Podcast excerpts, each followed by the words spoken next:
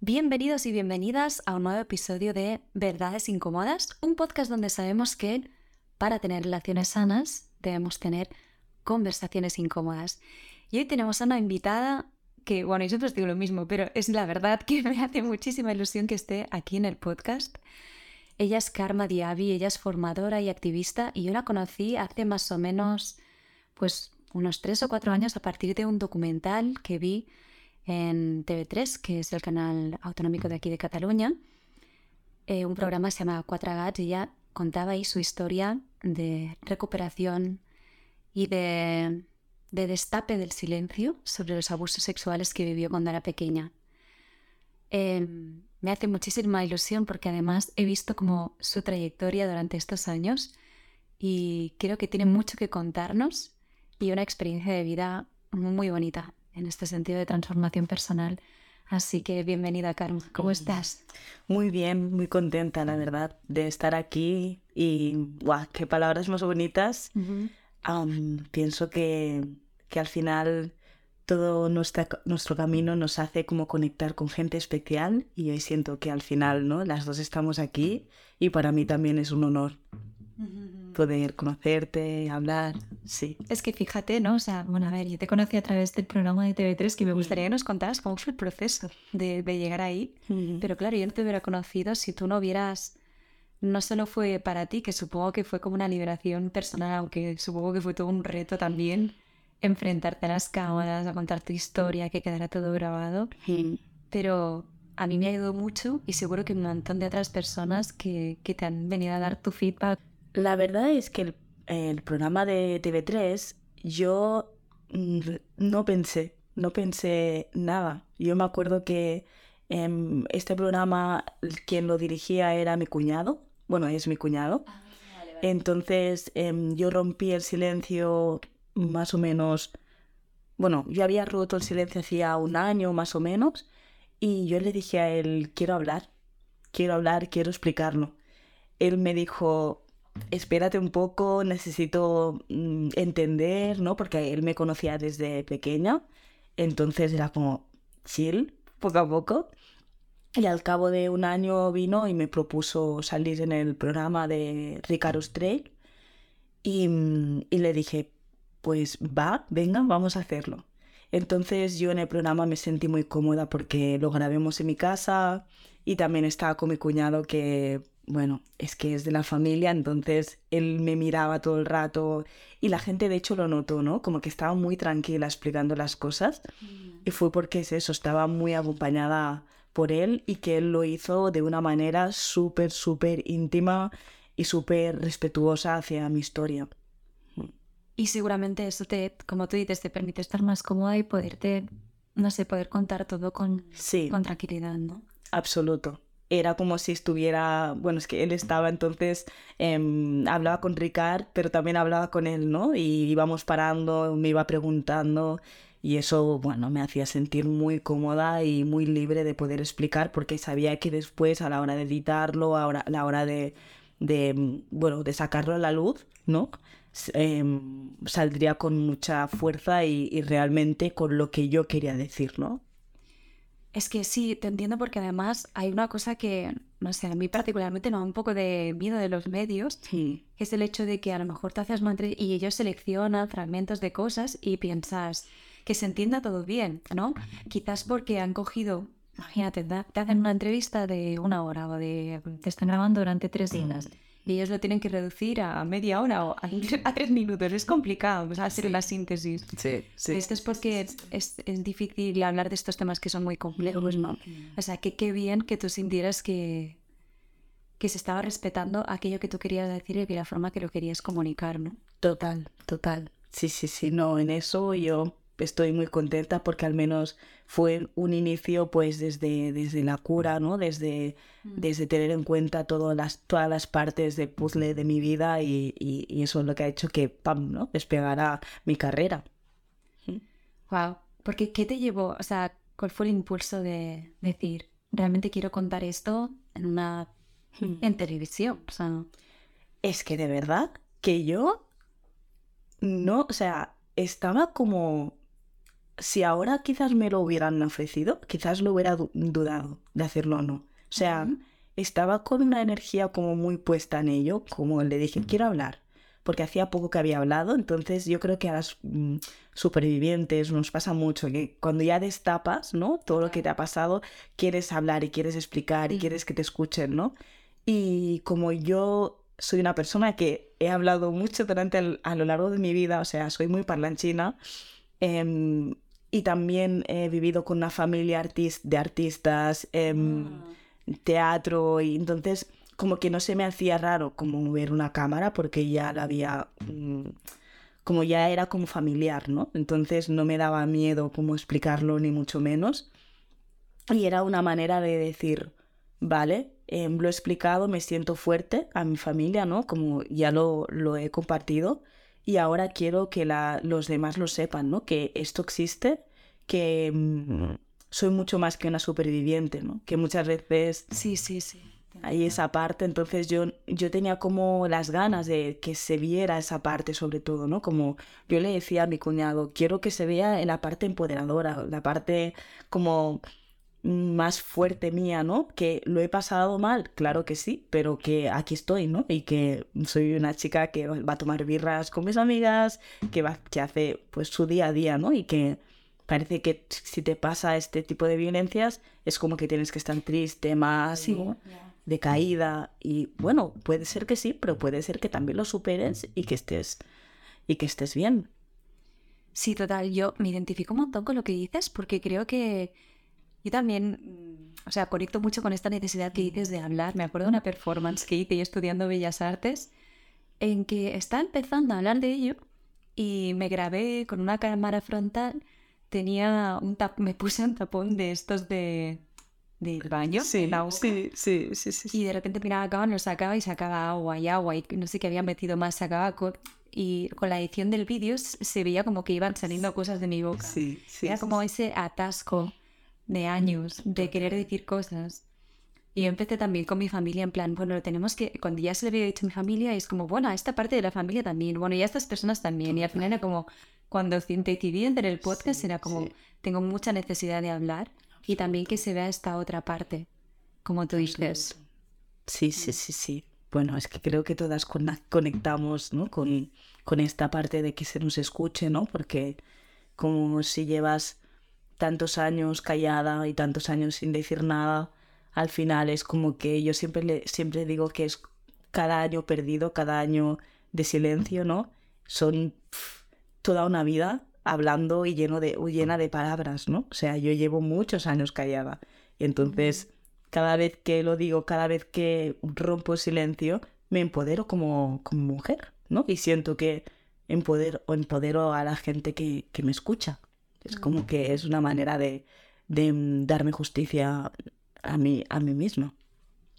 Ostras, yo tengo una pregunta porque, bueno, vamos a decir que viviste un abuso por parte de un amigo de tu familia, fue durante años. Sí, eh, y al cabo fue cuando tuviste tu adolescencia que viviste como una etapa un poco de crisis, ¿no? Que te hizo como tocar fondo de alguna forma para poder empezar a sacar todo eso, ¿no? Y mm, desde el momento en que yo vi el documental me acuerdo, ostras, ahora que te veo que tienes una asociación de la que hablaremos que se llama Karma Diaby, tienes conferencias, charlas, formaciones, o sea, eh, pienso, ostras, has cogido un camino en el que has transformado todo esto y acompañas a otras personas. ¿Cómo lo sostienes a nivel personal? Es eso que tú dices, ¿no? Cada vez me empodero. Yo te lo prometo que hay días que pienso, te lo quería preguntar, ¿no? ¿Cómo, cómo, lo, cómo lo sostienes? Pero yo en un momento me, me pregunté, ostras, yo quiero dedicarme más profesionalmente, no en la parte terapéutica, sino también de difusión, hablando de esto. Y no voy a dejar de hacerlo nunca, pero tengo muy claro que no puedo centrarme ahí porque a nivel emocional a veces siento que es demasiado, ¿sabes? A ver, y yo tengo muchos altos y bajos. Mm. Muchos pero siento que estoy muy bien acompañada por mi familia y mis amigos.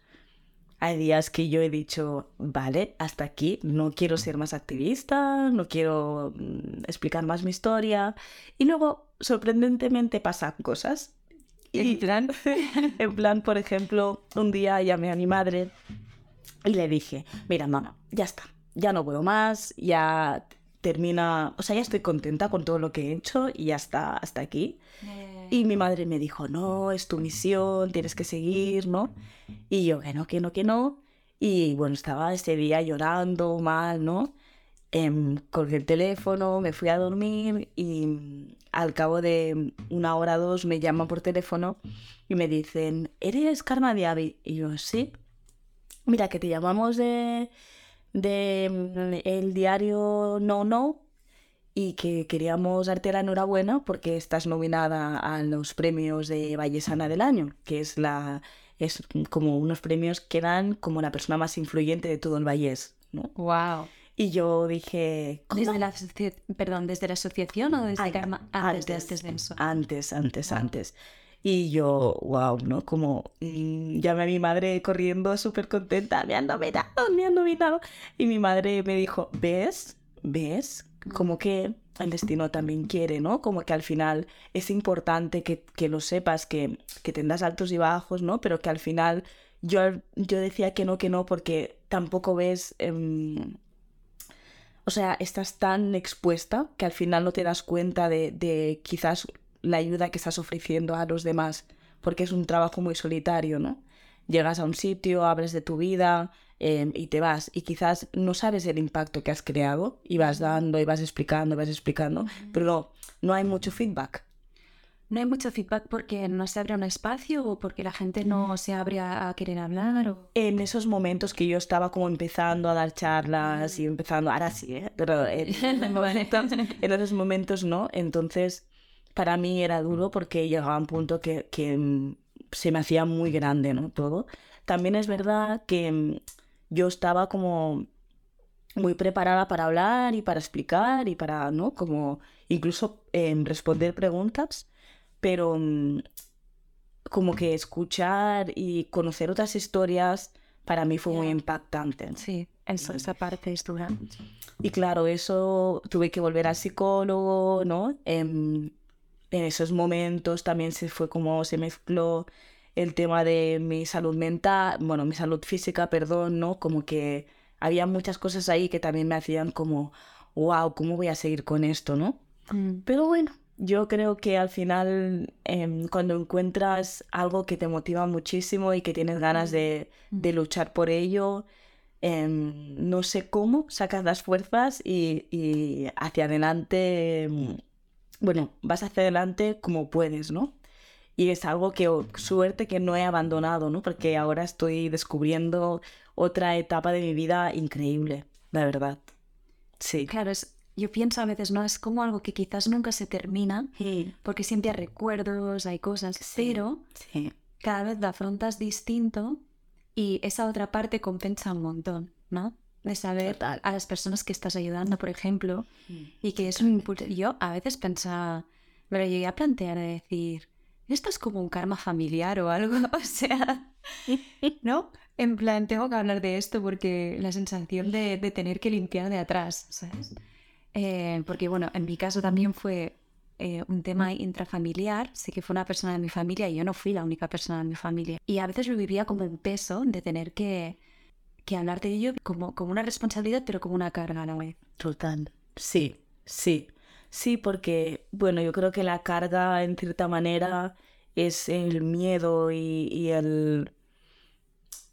como lo que nos han puesto, como un chip que nos han puesto en la mente estas personas que nos han hecho lo que nos han hecho. ¿no? Entonces pensamos que si explicamos nuestra historia, ¿no? si exponemos o, o si hablamos, es como, wow, ahora no estoy aquí explicando algo que va a incomodar y que van a Mm. pensar de mí, me van a juzgar y tal, y pum.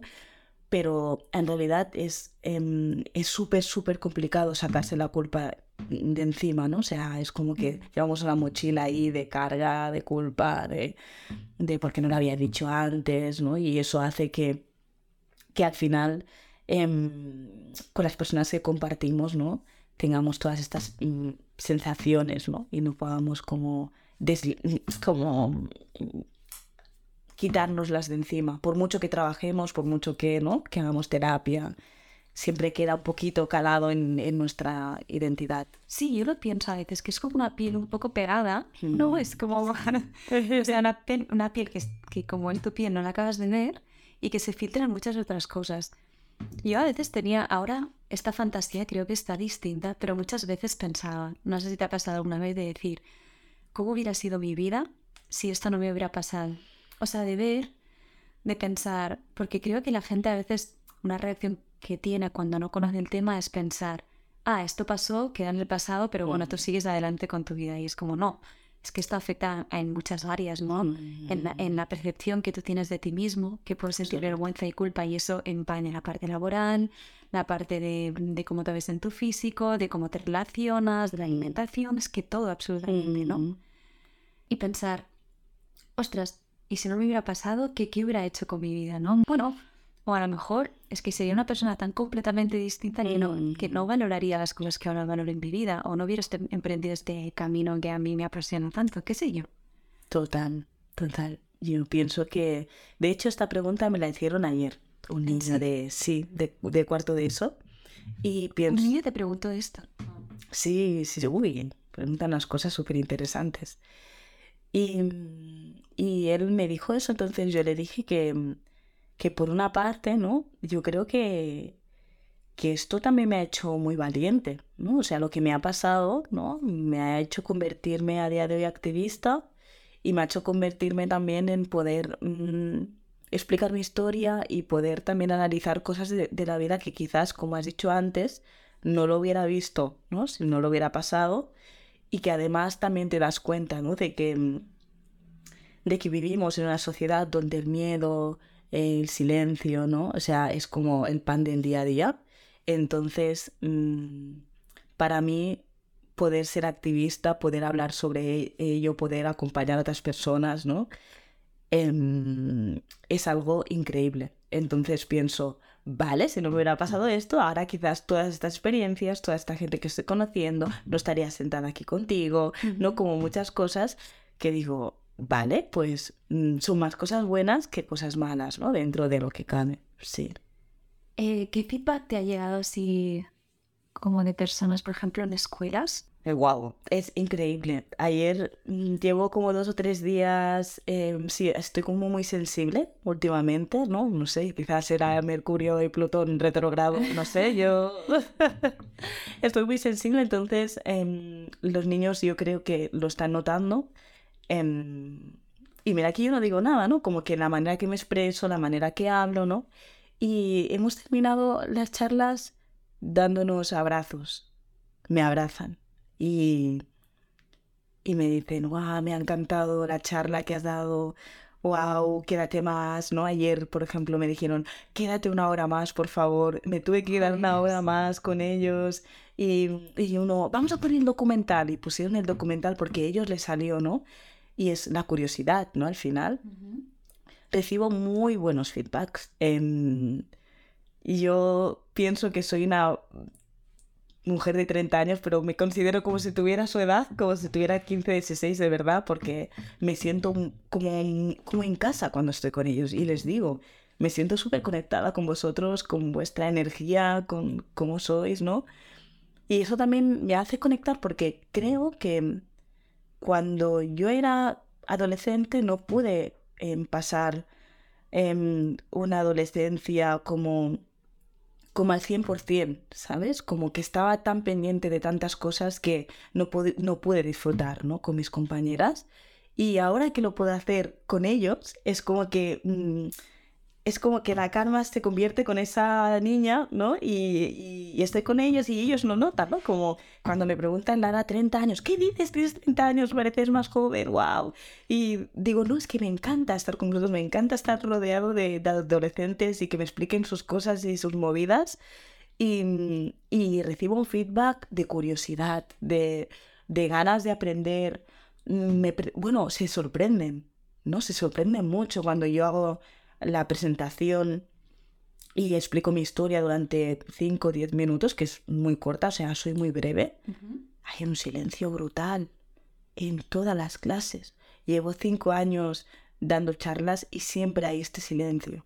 Y la profesora me dice, Karma, quizás esta clase es muy movida, esta clase tal, esta clase... tranquila, no te preocupes, ya verás que mm, irá bien, irá bien. Y sí, es la clase que más, en más silencio está porque se quedan impactados. Y les digo a ellos, les digo, fijaros que desde que he explicado mi historia, estáis todos en silencio. Y se miran todos entre ellos. le digo, porque este silencio es un silencio que viene de la sociedad. Porque incomoda. Incomoda muchísimo. Es un silencio que te hace decir, wow, porque esta chica viene aquí durante 10 minutos y me explica sin pelos en la lengua que le ha pasado esto. Y, wow, para ellos es muy chocante. Después se ponen como más relajados y ahí a partir de ahí empezamos a hablar y hacer dinámicas sobre el tema del abuso, ¿no? Pero ellos son muy curiosos, ¿no? Sí. Porque tú cuentas tu historia y además, o sea, se habla sobre sexualidad, o sea, habla como sobre el abuso en el sentido de, cómo pueden darse cuenta en ellos o en otros, en otros compañeros o... Yo lo que eh, en, los talleres hablo sobre mi historia y luego hablo em, sobre em, eh, qué es el abuso sexual, que es algo que yo no de pequeña o nunca me habían explicado, qué es el abuso sexual. Y luego hablo em, del agresor. ¿Quién es el agresor? ¿Quién es esta persona? ¿no? Que muchas veces pensamos que es alguien que que como en las pelis muchas veces nos hacen creer que son gente introvertida, que no se les ve la cara, ¿no? Como que gente hay ficticia, gente rara. No, es gente normal del día a día, gente que puedes caminar y te lo encuentras por la calle, gente que va de fiesta, gente que tiene redes sociales. ¿Quién es esta persona, no? Y a, partir de allí, pues hay, mm, les explico como tipos, ¿no? Que gente, familia, ¿no? Un 80%. 85% de los abusos son gente de la familia. ¿Cuántas veces nos dicen, ojo, no cojas caramelos de la gente de afuera, ¿no? Y los niños dicen, sí, me lo han dicho muchas veces, ok, pero a mí me abusó una persona de dentro. ¡Pum! Y se explota la cabeza. Ajá, ¿no? Como que es importante tenerlo en cuenta, ¿no? Em, que es gente que puede ser un profesor, puede ser, ¿no? Y todo esto a ellos mm, es brutal, ¿no? Cómo lo reciben porque realmente nadie les ha explicado esto. Y me acuerdo de una charla que estaba en una librería hmm. y no sé por qué se dio el tema que estaba hablando con una mujer hmm. y lo comentaba un poco esto de la importancia de la educación sexual y ella se violentó un poco porque decía que el tema de sexualidad y como tal y que hablar de estos temas como si hacerlo promoviera que pasara, ¿no? Y ahí me di cuenta un poco de este juicio que no es verdad, que no, que lo que necesitamos es información, porque los niños muchos no tienen ni idea de lo que es un abuso y a lo mejor Mm. Sí que es difícil cuando está pasando intrafamiliarmente mm, que un niño pueda hablar, pero si tiene una persona de confianza, a lo mejor si sabe que eso es algo que realmente y lo identifica tal, mm. pedirá antes ayuda. O cuando crezca un poco, será más capaz de verbalizarlo antes, qué sé yo. Súper importante. Súper, súper. Es como la mayor herramienta de prevención es... Em, el poder eh, identificarlo, saber lo que es, y hablar de ello. Y que los niños lo saben. Yo, yo doy talleres con niños de 8 añitos mm. y son muy cookies, la verdad. no, pero em, cuando doy los talleres a los niños, muchas veces las profesoras dicen, vienen a, a, ver cómo hablo con ellos porque tienen curiosidad de ver cómo saco el tema. Porque hay la calma que hace, hay como Entonces em, veo que yo no, hace falta ni que saque el tema porque lo sacan ellos. O sea, yo les digo, em, sabéis que tenéis derechos, ¿no? Y a ver, ¿qué derechos tenéis, ¿no? Y uno, un derecho al agua, derecho a tal, de total. Ok, pues sabéis que tenéis derecho a vuestro cuerpo, ¿no? Ah, tema, ¿no? Como, eh, sí, tal, vale. Muy bien. Entonces, ¿qué pasa con los niños que no se les, em, que esos derechos ¿no? no se les respetan, ¿no? Ah, pues es maltrato infantil, ¿no? Algunos que dicen, ok, ¿y hay alguno más? ¿Hay algo más ahí? sí, yo había escuchado abu, abu, abu, abuso, y odio, abuso, sí, abuso sexual. Ya lo dicen ellos. Y todos, ah, sí, sí, sí, o sea, ya lo, ya lo saben, ¿no? Y es algo que, que pensamos y, es una tendencia a proteger, a no hablar de sexualidad, pero los niños, redes sociales, noticias, lo ven. Entonces, Mm. ¿cómo, ¿cómo puede ser que estén informados por una parte y nosotros, los adultos, ¿no? que somos los, los responsables de dar esta educación a estos niños, ¡pip! no queremos hablar de ello? Mm. ¡Pip! Ah, no. Ah, que son niños. Sí, ya lo saben. Son niños, ya lo saben. ¿Y ahora tú qué haces con esto? ¿No? Entonces, mm, es muy fácil hablar con ellos y, y explicarles los límites. De hecho, hará un mes eh, estuve dando una charla y en medio de la charla una niña rompió el silencio con ocho añitos. Te iba a preguntar, seguro que te has encontrado. Ostras. En esos casos, ¿qué se hace? Protocolo. El protocolo, si la escuela tiene protocolo, seguir el protocolo de la escuela. Y si no, pues la Generalitat tiene protocolos de acción ah, con el tema de abusos sexuales y, ponerlo en marcha el mismo día. El mismo día hablar con los padres o no, hablar con si- asistentes sociales, la de Gaia. mm, sí, sí, sí. Es que son muchos más de los que, de los que pensamos. Mm. Estoy recordando también, compré un libro que se llamaba, eh, bueno, que se llama Al meu cos és meu. en Sí, català. sí, Mi sí, cuerpo sí, es mío. sí, sí, sí. Y claro, ahí venía algo que, que yo creo, es, es que el abuso sexual, como tú dices, ¿no? Es como que te imagines ese malo que te va a atacar y que vas a ver que a una a la legua, ¿no? Que es una persona agresiva, pero es que a veces son muy dulces contigo cuando lo hacen. ¿no? Y eso te confunde un montón. O quizás primero vienen unas caricias por el brazo y pero luego siguen por otros sitios y tú ya estás ahí envuelto y no sabes cómo, cómo parar eso, ¿no? O dónde está el límite. ¿Qué eh, está dentro de lo, de lo permitido? Que te toques tu cuerpo, pues con tus hermanos, con los amigos, con los padres. ¿Qué partes de tu cuerpo no? ¿Con quién sí, con quién no? Y si pasa esto, ¿qué, qué puedes hacer? Mm. ¿Y cuál es tu derecho de hablar y de explicarlo y de decir esto no? Totalmente, importantísimo. Y a partir de estas dinámicas es cuando los niños se dan cuenta de que algo Claro. va bien o va, o va mal. Porque la sensación está de decir Sí. esto no me gusta, pero como no lo identificas, porque Claro. no tienen el mapa, no saben. Total, totalmente. Bueno, y que incluso, ¿no? Cuando se habla con los niños, decir, incluso el papá y la mamá, porque ellos, con los niños más pequeños, eh, me encuentro que ellos me dicen, sí, la gente de fuera, la gente de fuera, gente de fuera, no la- mm, mis papás me protegen de las calles, ¿no? De la gente mayor. Y les digo, vale, pues si esto pasara dentro de casa, si fuera una- un familiar, ¿qué pasa? ¿no? Y ahí los niños ya no saben qué hacer. Y ahí dices, vale, pues es importante, ¿no? Que sepas que eh, siempre tienes que tener a alguien de confianza para poderle explicar, aunque sea una persona de casa, ¿no? Y ahí es tan bonito porque muchos dicen, pues yo le explicaría a mi tutora. Y claro, la tutora se emociona mucho y es súper cookie. Y pienso, ah, qué bonito, ¿no? Como que al final también darle estos recursos para que piensen, ¿no? ¿A dónde podemos acceder? Porque quizás dices, ay, a mi profesora me da mucha vergüenza explicarle, pero si ya lo has verbalizado en un taller, ya sabes que tu profesora estará ahí contigo. Sí, es que es como que tú abres un espacio para que ellos puedan saber que de esto se puede hablar. Sí, Y es súper importante, ¿no? Sí. Que tú dices, a lo mejor les da tantísima vergüenza, incluso sabiéndolo, sí, que no se atreven a contarlo, ¿no? sí, sí. Sí. Eh, eso más con los adolescentes. Con los niños no tienen pelos en la lengua y son...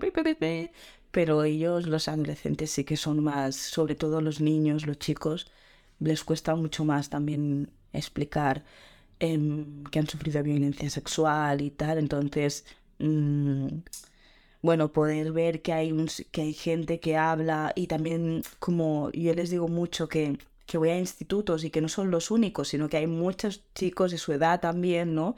Que han roto silencio y hay mucha gente que está buscando recursos, ¿no? Y eso a ellos les da como una esperanza, ¿no? Porque no es como, ah, no, viene al instituto y ya está, ¿no? No, no, no, no. Esto es, forma parte de socialmente de todo el mundo, o sea, todo el mundo somos aliados en esta lucha, ¿no?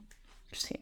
El otro día, no sé si lo has visto, el nuevo documental de Isabel Cochet está, o sea, está grabado en catalán, el Sostre Gros, Sí. y está subtitulado en castellano y hablan como de los abusos que se Sí. vivieron repetidamente durante 20 años por uno de los profesores de la escuela de, de aula teatro Sí, de Lleida, que se llama Antonio Gómez. Y a mí me pareció brutal ver el testimonio de esas mujeres, ¿no? Que finalmente, después de tantos años, se unieron para compartir sus historias, para ver que algo no estaba yendo bien, ¿no? Y poderlo denunciar.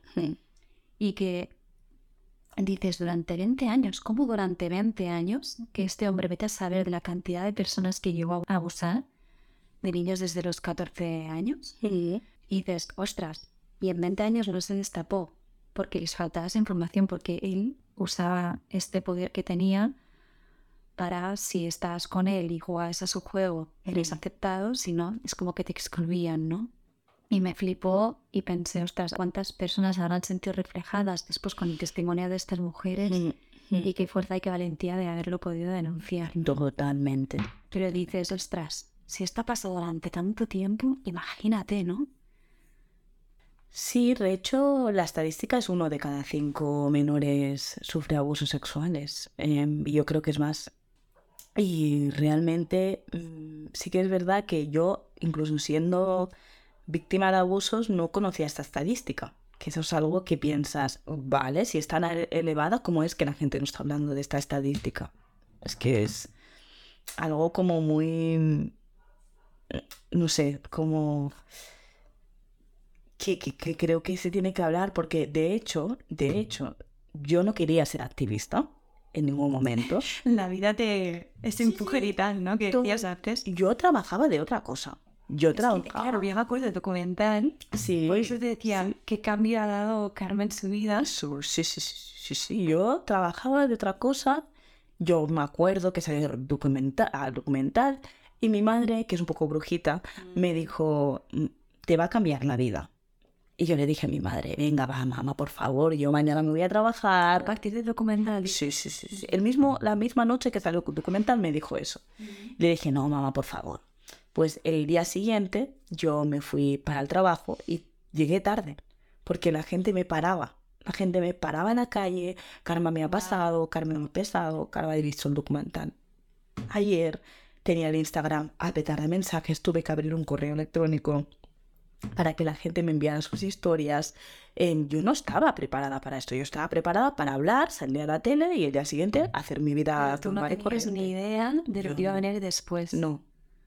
Pero que te estás proyectando a decir, quiero ser un canal para otras personas también. Sí, pero no me esperaba la avalancha de, de, de... Bueno, es que esto duró mucho tiempo. De hecho, siempre digo que Em, todas las cosas que me han ido saliendo es porque me han, me han salido, o sea, que la vida, lo que decías antes, me ha llevado realmente a ser activista. O sea, yo no he buscado ni he, sino que de una cosa me ha salido otra y de otra cosa me ha salido otra y me he tenido que formar y me he tenido que espabilar y me he tenido que tal, porque he pensado, vale, realmente la vida quiere que sea activista. Entonces, ¿por qué quiere que sea activista? Porque no se habla este tema, porque hay muchísima gente que vive, en silencio, porque no es un tema ultra tabú que no que no se no es entonces eso hace que cuando una persona sale en los medios de comunicación, habla, explica su historia desde el, empoderamiento, desde el empoderamiento, salen tantas personas que dicen, ostras, yo también quiero,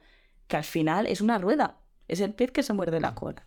Es como que bueno, vas tejiendo un camino que, que, que es un camino que te lo, que, que, te lo hace la gente que, que incluso ha sufrido, ¿no? Que te lleva a, a, sí, Siempre pienso también, es como a veces hay necesidades conectadas con el inconsciente de, hablar de un tema y tal, y cuando sale una persona que yo, me, yo agarro esto y hablo de ello, ¿ves? y tiene espacio, lo trabajamos y tal, es como que cuando la vida lo pone fácil, que es fácil, es que es por ahí. Y cuando lo pone muy difícil, piénsatelo. En tu caso, totalmente así, Hay que, hay que escuchar a la vida. Sí, sí. De hecho, cuando dejé el trabajo, mi, mi jefa y mi coordinadora me dijeron por fin. Ostras. Por fin, Karma llevamos meses diciéndote que, bueno, no, un año, casi un año y medio, diciéndote que vuela, que, que te estamos viendo desde, desde fuera, ¿no? Lo que estás haciendo, cómo estás hablando, cómo tal, y decíamos, ¿qué, fa qué hace la karma aquí? ¿No? Como, que vuela, sigue porque tienes un camino, y la gente lo veía muy claro, y yo notando, y estaba como, tenía mucho miedo, ¿no? Pero em, es lo que dices, ¿no? Que al final es dices, bueno, pues me lanzo a la piscina y a ver qué pasa. Em, desde allí hice una campaña que se llama Uno de cada cinco, que fue una campaña que, que salió a nivel, mm, bueno, toda España, como que nos contactó gente de, de todos los lados y tal, con dos compañeras em, que también han sufrido abusos sexuales y esta campaña fue como un boom, ¿no? ¿Eso fue con con Abel Olit? No. no hasta- Fue con Mónica y Fátima, dos em, personas que también han sufrido y amigas. Y con esta campaña pues fue como una, una especie de, vale, empiezo mi activismo de verdad, ahora sí. Y fue como mm, lanzar toda esta visibilidad, salimos a muchos medios de comunicación, prensa y tal. Y luego, a partir de ya terminar la campaña, ya estaba todo como, ¿no? Visibili- visibilizado, em, decidí pues em, empezar a hacer un proyecto individual y ahí empecé a decir, vale, pues creo que tendré que votar una entidad porque si no será muy difícil como... Porque mi, mi sueño era que la gente que había sufrido abusos sexuales pudiera ser atendida dentro de, del servicio social, o sea que, que no hubieran de pagar psicólogo ni hubieran de pagar nada. Ah, Lo he pensado tantas veces esto. Sí. Y eso es muy complicado, entonces me encontraba con, sí, sí, vamos a hacer este proyecto, vamos a hacer tal, luego no, luego sí, luego no, ¿no? Entonces dije, pues mira, ya está, Mm, hago una entidad y a partir de esta entidad pues vemos qué pasa. Y, y la entidad pues em, realmente está funcionando bien. em, Pero es una entidad en la que tenéis, por ejemplo, en el servicio de asesoría psicológica, psicólogos, eh, pero es un servicio gratuito, es pago, son como colaboradores. O sea, el servicio jurídico, por ejemplo, todo el tema de que si te quieres asesorar em, para poder, quieres denunciar o no, es, todo este trámite es gratuito. O sea, puedes ir al bufete de abogados que, que es de Boseler Abogados aquí en Barcelona, en Rambla de Cataluña, y allí pues mm, yo estoy como vinculados con ellos y las personas que vienen en la entidad pues directamente van a- a este bufete. Y ellos lo que hacen es eso, poder dar asesoramiento gratuito y, y si en el caso de denunciar sí que hay un proceso, pues sí que hay una algo económico porque ya vemos que todo el tema de, del proceso judicial es algo súper, súper caro y que mm, mal- por desgracia, ¿no? O sea, aún tenemos que trabajar mucho, ¿no? Para que realmente sea todo gratuito. Entonces, a lo que estamos haciendo también es ofrecer em, grupos de ayuda mutua. Em, ya hemos empezado con los grupos de ayuda mutua para gente mayor de edad. Y mm, esos grupos em, son súper reducidos y los estamos haciendo conjuntamente con Spainacra, que Spainacra es una cooperativa que tiene un local en Granollers y en Granollers es donde ellos nos ceden, el local y también estamos trabajando conjuntamente con ellas. Y, y- y hacemos ahí las, eh, los grupos. Es como grupo de palabra para compartir experiencias. Eso mismo. Eso mismo. Y ahora queremos abrir un grupo de, de menores que habrá una psicóloga especializada, que es de Spainacra también, y es la que llevará em, todo este grupo con los menores. Sí. Wow. sí. ¿Qué has montado? Sí, sí, sí, sí, no es, es complicado porque lo estoy haciendo sola, entonces, bueno, sola, o sea, sola pero acompañada de gente como, pero en realidad, ¿no? Como todo lo que va entrando, todo lo que voy como, o sea, tejiendo, ¿no? Es un poco, pues, sentarme yo y decir, vale, ahora contacto con estas personas, ahora hablo con estas, ahora me reúno con las otras, ahora voy a hacer talleres, ahora, ¿no? Como que al final es, em, es complicado, pero a la vez, ¿no? Pues es un trabajo que, que espero que sea... mm, o sea, yo mi, mi, mi objetivo es no solamente quedarme en Cataluña, sino abrirme absoluto al mundo con este tema. Sí. Y yo te veo. A ver, a ver. Como ves la... Bueno, sé que hay un proyecto de teatro Sí, también. sí, sí, sí, sí, ¿Estás sí. en ello? ¿Va como por temporada o cómo lo hacéis? Nos están saliendo bolos, la verdad. Vamos a estar en Mallorca de aquí unas semanas. em, también algunos pueblos que nos van solicitando. Es un proyecto que, mm, claro, tampoco puedo estar al 100%, pero, pero lo que nos va saliendo, eh, estamos ahí a tope. Y, y de hecho, pues tenemos una persona que nos está llevando todo el tema de bolos y... y ¿Se puede decir un poco de, de qué va? pues va de mi historia, va de mi historia y de, y de cómo he, he superado los abusos también. Se llama Darrere la Sí. detrás de la puerta. Detrás de la puerta y es algo que lo he hecho con mi cuñado, con mi otro cuñado también. Familia de artistas. Como de tía, es la mía también, tengo que decirlo. Pues sí, lo he hecho con mi cuñado y, y la verdad es que estoy muy cómoda también con él porque me conoce desde bebé y eh, es, es que vamos, es familia.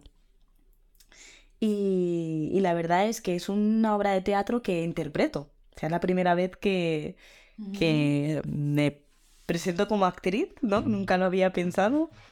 Y mira, la verdad ha sido un proceso increíble porque ha sido como un, un proceso terapéutico también, ¿no? Porque la persona que lo hace conmigo también hace de mi agresor. Entonces, em, sí, yo interpreto todas las etapas de mi vida, ¿no? Desde que antes de nacer hasta hoy. Sí. Es como si te confron- Estaba pensando en, bueno, en dos cosas. No sé si, bueno, hay una terapia que se llama constelaciones familiares, que yo lo he hecho bastante. Me acuerdo en una dinámica que hice una vez, en el que una persona eh, representaba a un agresor. Y yo cuando me coloqué delante de él, para mí, enseguida vino esa persona con la que yo viví esto en mi familia, ¿no? Cuando alguien te agrede, queda como una culpa por parte del otro y como una, no sé decir que es algo energético, pero una deuda, de alguna forma. Y en ese momento, en verlo así, me permitió, porque yo nunca tuve la oportunidad de mirar a esa persona a los ojos porque murió antes de, ¿sabes? Aquello que dices, para mí es emocionador escribir muchas cartas y, y mm, hablando de la, la paradoja esa de decir, ostras, cuánto te quería, pero fuiste un, un hijo de puta. Aquí se, se puede decir, no nos van a censurar por decir eso, ¿no? Totalmente. Y, y, y queda como eso, y, te- y creo que el otro también siente como, bueno, hay personas y personas en el mundo, pero como un, como un dolor con esto, ¿no? Pero a esa experiencia me ayudó mucho a, a darme cuenta de que eso me pesaba y de cuánto yo necesitaba liberar todo eso en la relación. Que como dices, es súper sanador el teatro. Sí, Para ti el teatro ha sido como una herramienta de canalización y de limpieza de, de todo esto. Sí, sí, Y cada vez lo vives distinto, te das, cosa de- te das cuenta de cosas nuevas. sí. Yo, por ejemplo, em, cuando, o sea, estaba tan acostumbrado a explicar mi vida que hubo un momento que cuando estuve, estuvimos ensayando con mi cuñado, pues estaba como que am, actuando como de manera robótica, ¿no? O sea, lo sentía y tal, pero era un robot. Hasta que, o sea, faltaba muy poco para la estrena y del teatro en el poliorama y mi cuñado me decía, Karma, ¿qué te pasa? Mm, Estás, cada vez estás mm, haciéndolo como mal, no sé, Como se tensa, ¿no? tensa, sí, no. Y, y un día cogí y, y me eché a llorar. Me eché a llorar, a llorar, a llorar. Y a partir de ahí todo fue bien. Y yo creo que era porque lo tenía que llorar, ¿no? Tenía que realmente me estaba haciendo la fuerte y estaba y me di cuenta, ¿no? De que llevaba muchos años explicando mi historia como súper como un robot, como karma tal, pam pam pam pam pam, diciendo lo que la gente ya quería escuchar y ya está, ¿no? Como que tenía muy bien aprendido todo.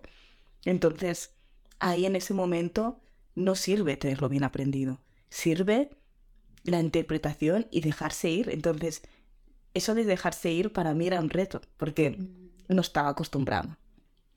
Y para mí fue increíble, ¿no? Como conectar esa karma tan rígida, tan, ¿no? Como tan perfeccionista a una karma que, wow, ¿no? Que tenía que mm, expresarse corporalmente, ¿no? Y de otras maneras y, que no pasaba nada, que era, estaba bien, ¿no? Y que esa manera de, de, de conectar con mi agresor, ¿no? Conmigo de pequeña y tal, me hacía incluso, pues, sentir que habían cosas que tenía que trabajar aún, ¿no? Que no, que no había terminado aún. Que era un, un nuevo capítulo. Sí. Total. ¿Y, ¿Y, tú crees que la interacción con el público te ayuda a mover cosas también? O sea, ¿es, es interactiva la obra? ¿El público participa? Sí, sí. Así que rico, ¿no? Que, Sí. que nutritivo. se crea como una familia. Cuando, mm, o sea, hay una parte que es la interpretación, ¿no? Y explicar mi historia, y hay otra parte que es, em, que es un poco eh, el feedback, ¿no? Un poco explicar em, como en, en las clases quién es el agresor, ¿no? La, la estadística. Entonces, las- la gente pues interactúa y, pregunta y explica. Hay supervivientes en el público que te explican, ¿no? He venido aquí, hubo un, un día que fue increíble, ¿no? Que era una niña eh, menor que fue a ver la obra con sus padres. Entonces, em, como que agradecía, ¿no? Y que explicaba un poco su historia. Y ahí sé que mm, yo siento que hay un respeto increíble, ¿no? Por todas las personas que hablamos. Es un, espacio seguro también, ¿no? Nadie te va a juzgar ahí. Y se crea una familia de gente que ha salido de la obra y se ha abrazado sin conocerse. A lo mejor el, el teatro es esta eh, herramienta catártica y también como de como de storytelling no te sientes tan identificado. A mí también me...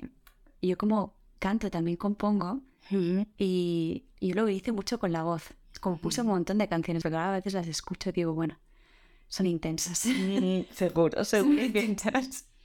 Pero en el Seguro. momento cuando conciertos, me acuerdo de uno que hice en el ayuntamiento de Cambrils hace unos meses, cuando canté, ostras, a veces tenía la sensación de decir, esto está siendo así, porque aunque estas personas no están participando, como yo lo estoy contando, depende de las personas que están aquí en la sala. Total. Y, y después también tuve algunos feedbacks y tal, y es súper emocionante. La capacidad del arte también de ayudarnos a transitar cosas Absoluto, absoluto. O sea, mm, yo creo que mm, una vez alguien me dijo que, dijo, mira, Karma, yo he sufrido abusos, pero no me veo, no me veo hablando delante de la gente y explicando mi historia. Y le dije, es que es importante que encuentres tu camino, que encuentres lo que te hace bien a ti, porque yo quizás puedo hablarlo, puedo explicarlo, ¿no? Em, pero otras personas lo, lo van a transmitir a través de la pintura, otras personas a través de la música, otras personas a través de lo que sea, ¿no? Pero hay gente que ha sufrido abusos sexuales y está dentro de, todo el tema del sistema judicial, ¿no? Porque, porque dicen, ostras, siento que hay mm, muchas carencias dentro de este tema, entonces me voy a estudiar, voy a hacer esto porque quiero, ¿no? Como que cambie el sistema. Conozco a mucha gente que está, que ha hecho este proceso para sanarse a ella misma, ¿no? O a él mismo, ¿no? Y, y pienso que al final es súper lícito hacer de la manera que tú sientas y tú veas, ¿no? Y el arte, ¿no? Es algo que te hace, te hace mm, vibrar. Yo he crecido con el arte, o sea, yo he crecido con una familia de artistas y, y yo estaba rodeada de pintura y de, no sé, de, de mucho amor también, pero yo creo que el arte a mí me ha hecho imaginarme un mundo donde yo podía salir y podía hacer cosas, ¿no? Yo ver decorados de teatro, de ir a óperas de pequeña, ¿no? Todo esto me ha hecho abrir la mente muchísimo, ¿no? Y es algo que, que también lo agradezco mucho, porque quizás no sería la persona en que soy a día de hoy. Yo creo que antes de poder decirlo, Mm, por ejemplo, lo- el tema de los abusos, yo pinté mucho sobre ello, pero no comprendía lo que estaba pintando. Pero antes de poder hablarlo, lo dibujaba. Eran dibujos oh, terribles en el sentido de que yo pintaba hasta romper el papel, negros, rojos, rayadas. Pero es- eso necesitaba salir. Tuve la sensación de que cuando se liberó mi muñeca y mi mano, eso abrió una apertura como hasta mi corazón y luego hasta mi garganta para poder, porque luego vino como el grito, ¿sabes? Pero tuve que pasar porque, yo estudié Bellas Artes, trabajaba antes como ilustradora, entonces para mí era, como tú dices, no mi camino fácil. A lo mejor para otra persona es la escritura o para otra es el baile. Es como encuentra esa forma que para ti es sencilla para expresar lo que a veces es inexpresable. Totalmente, totalmente. Y de ahí saldrán otras cosas. seguramente. Ujú. Nada más seguir el camino, como te decías, ¿no? Yo hablé y después ya me pasó. Sí, sí, sí, sí. Eh, jo, Karma, pues eh, estoy súper a gusto aquí hablando contigo. No, ah, te quería decir también, ¿tú has pensado en escribir un libro? Seguro que sí. Pero ya no das con todo, ¿no? Sí, pero es algo que, que queda en el aire de momento. Ok. Cuando hablabas de esa expansión, yo pensaba, ostras, el teatro es una muy buena manera y un libro también. De hecho, el- en abril me voy a Colombia, casi un mes, y voy a hablar sobre los abusos a colegios a través del teatro, que es lo que has comentado. Me hace muchísima ilusión. Y, y también pienso que, que realmente, ostras, em, como el tema del libro, el tema de escribir, es algo muy profundo. No es algo muy también, bueno, estar sola, eh, coger un lápiz, escribir, ¿no? Y ahora tengo una vida tan ajetreada que creo que me estoy dando como el tiempo, ¿no? De decir, vale, ahora no es el momento, pero poco a poco, ¿no? Pero sí, sí que... Es muy buena sabiduría esta. Es que prefiero hacer las cosas como van saliendo a, a no ir preci- precipitándome ni mucho menos. Como, bueno, ya se tiene que ser será y ya está. Ya te entiendo, a mí me pasa que también estoy con un proyecto de escritura y a veces es como entre que te tienes que poner ahí solo y últimamente no me apetece mucho, que estoy como más para afuera en este sentido y he estado mucho tiempo para adentro. Y otra parte porque, joder, si te remueve el teatro puedes escribir también. Entonces Total. hay que saber que vas a estar sosteniendo el proceso. Sí, sí, sí, sí, sí, sí, sí, sí, sí, sí, sí. Eh, Hay una pregunta que le hacemos a todos y todos los invitados en este podcast. Bueno, de hecho son dos. Vale. La primera es, Karma, ¿qué es para ti una verdad incómoda? Para mí una verdad incómoda es poder em, romper con todo, romper con tu, con lo que la sociedad te han puesto, ¿no? Lo que es bueno, lo que realmente, ¿no? Em, tienes que, como el camino que tienes que seguir. Y creo que desde la incomodidad se, se genera cambios. Yo creo, soy súper partidaria a decir y explicar em, verdades incómodas. Em, creo que, que realmente cada vez estamos tapando más, ¿no? Las verdades, estamos tapando más mm, lo que somos como personas, ¿no? Y, y creo que es una manera de, de poder, em, libe- o sea, como sacar todo lo que tenemos detrás, todo lo que somos y, y poder renacer, ¿no? O sea, yo al haber dicho una incomodidad, he renacido. Ya no soy la persona de antes. Ya, ya no tengo que vivir con miedo. Entonces, para mí, la incomodidad también es sinónimo de libertad. Entonces, para mí es eso. Mm. Y si tuvieras que tener una conversación incómoda Mm. con una persona, que puede ser alguien que conoces, Mm. alguien que está, que no está, un personaje, un personaje ficticio. ¿con quién sería y qué le dirías? Con mi abuela. Mi abuela em, es, era mm, la madre de mi padrino. O sea, yo me he criado en dos familias, una blanca y una negra. La familia blanca fue la que me trajo aquí en Cataluña. Entonces, yo he tenido una infancia y una vida muy peculiar. Y, y, y mi abuela era una abuela blanca. Entonces, eh, la gente era como muy extraño, ¿no? Ver una niña negra con una abuela blanca, ¿no? Ella me cuidó muchísimo mm, toda la vida. Y era la persona que yo más em, quería, en cierta manera, porque em, eh, me escuchaba, estaba conmigo. em, cada vez que tenía un problema iba a su casa y ah, le explicaba, no era una abuela como muy avanzada, ¿no? Tenía 80, 90 años y él explicaba pues incluso mis relaciones sexuales. de verdad. y ella me asesoraba. Y pienso que mm, a mi abuela sí que se murió justo cuando, mm, antes de ganar el premio de Vallesana del año. Ella vio que yo estaba nominada y le dije a mi abuela, voy a ganar, voy a ganar. Ella no sabía que había sufrido abusos sexuales. Lo escondieron porque era muy mayor. Para que no sufriera ella, ¿no? Para que al menos sí, los últimos días no sufriera, pero sí que a día de hoy em, creo que tendría una conversación con ella. Y la he tenido, mm, me encanta hablar sola, entonces la he tenido... la, la tengo, una, tengo una foto en, en, mi casa y hablo muchísimo con ella, entonces pienso, wow, ¿no? Como sí que me hubiera gustado tener esta conversación incómoda con ella, porque me encantaría ver que, cómo hubiera reaccionado, cómo, hubiera, cómo me hubiera acompañado, ¿no? Y también decirle que, wow, mira dónde he llegado, ¿no? Como todo este proceso. Entonces, sí, a veces lo pienso, wow, ¿no? Como me encantaría tirar el tiempo atrás y tener esta conversación con ella pero bueno, ha tenido que ser así. Ella em, me dijo unas, cosas preciosas cuando estaba viva, digamos, y yo pude despedirme de, de, mi abuela. Yo escribí una carta de despedida y fui a su casa y me despedí de ella.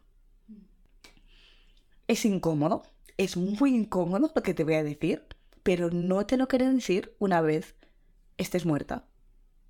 Entonces, quiero que lo sepas ahora que estás vivo. Todo lo que has provocado en mí. Y le leí la carta.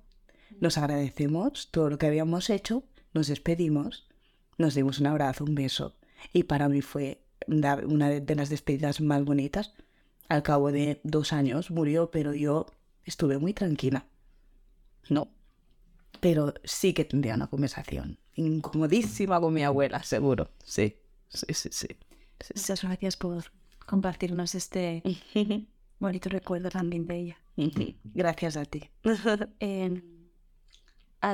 no sé, ya hacía mucho tiempo que tenía ya no sé que nos encontráramos y que pudiéramos grabar este podcast. Em, y el primer episodio que grabé eh, fue hablando de mi historia y me, me, me mucha ilusión que en un episodio también compartido contigo eh, podamos hablar más de este tema que creo que es de alguna forma lo que inició también el, el, el leitmotiv. Así que nada, muchísimas gracias por tu generosidad, por haber venido hoy. Y nada más, deciros que hasta aquí el episodio de hoy, que estamos en el podcast Verdades Incómodas, un espacio donde sabemos que para tener relaciones sanas necesitamos tener conversaciones incómodas. Y al habla está Mireia Chops. Eh, una servidora, que soy directora creativa, comunicadora y actriz de voz, y nuestra invitada Karma Diaby, que por cierto, ¿dónde te podemos encontrar, Karma? Ah, pues en las redes sociales em, Karma Diaby, con Diaby a veces es más, mm, más difícil de I A B de Barcelona sí. Y, sí, no sé si lo he dicho bien y si no, asociación Karma Diaby también. Y el email, si queréis enviar un email para saber más información, eh, karmadiaby.gmail.com. Perfecto. Pues muchas gracias y un beso y hasta pronto.